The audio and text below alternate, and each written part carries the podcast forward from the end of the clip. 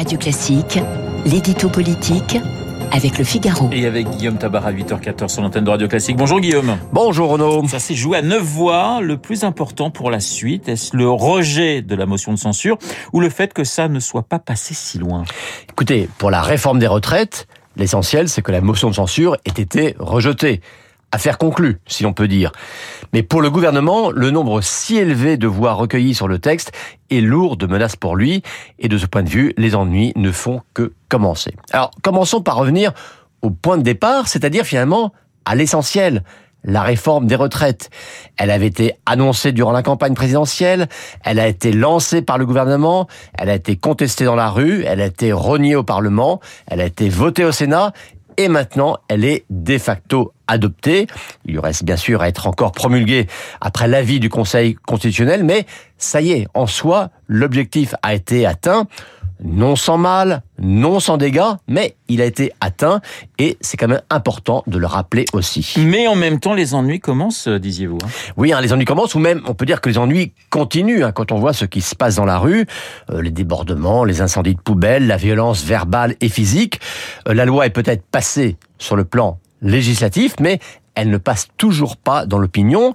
Et il y a un vrai danger de bascule dans, dans le désordre public, d'autant que l'extrême gauche et les amis de Jean-Luc Mélenchon savent très bien faire tout ce qu'il faut pour instaurer, attiser, instrumentaliser un climat insurrectionnel en faisant en sorte de délégitimer la procédure parlementaire qui a certes abouti au forceps, mais qui a abouti.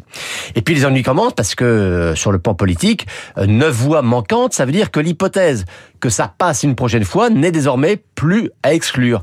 Alors on savait déjà hein, que LR était divisé, mais qu'un tiers du groupe, 19 députés, s'associe à la gauche et au RN, c'est plus que les estimations les plus larges avaient prévu.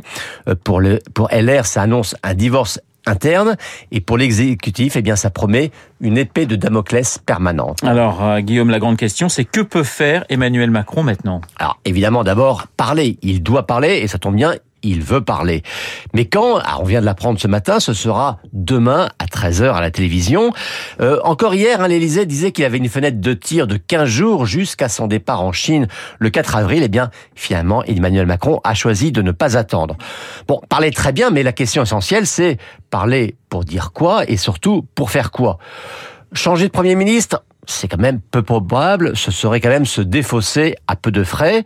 Donc il doit relancer rapidement son action, c'est ce qu'il veut, mais Macron est quand même confronté à un vrai dilemme. Car soit il veut continuer à réformer vraiment, et on vient de le voir, on ne fait pas de vraies réformes sans casse. A-t-il encore aujourd'hui le capital pour d'autres chantiers nécessaires mais difficiles? On peut se poser la question. Soit l'inverse, sa priorité, c'est d'apaiser auquel cas on voit très bien qu'il peut lancer des grandes concertations, ouvrir des grands, des grandes tables rondes sociales, etc. Mais en fait, ces grandes concertations ne seraient qu'un paravent de l'inaction. Et puis quand même, hein, ne l'oublions pas, il a failli chuter sur les retraites faute de majorité. Eh bien de majorité, demain, il n'en aura pas plus. L'édito politique signé Guillaume Tabar. Tout de suite, Guillaume Durand et les stars de l'info.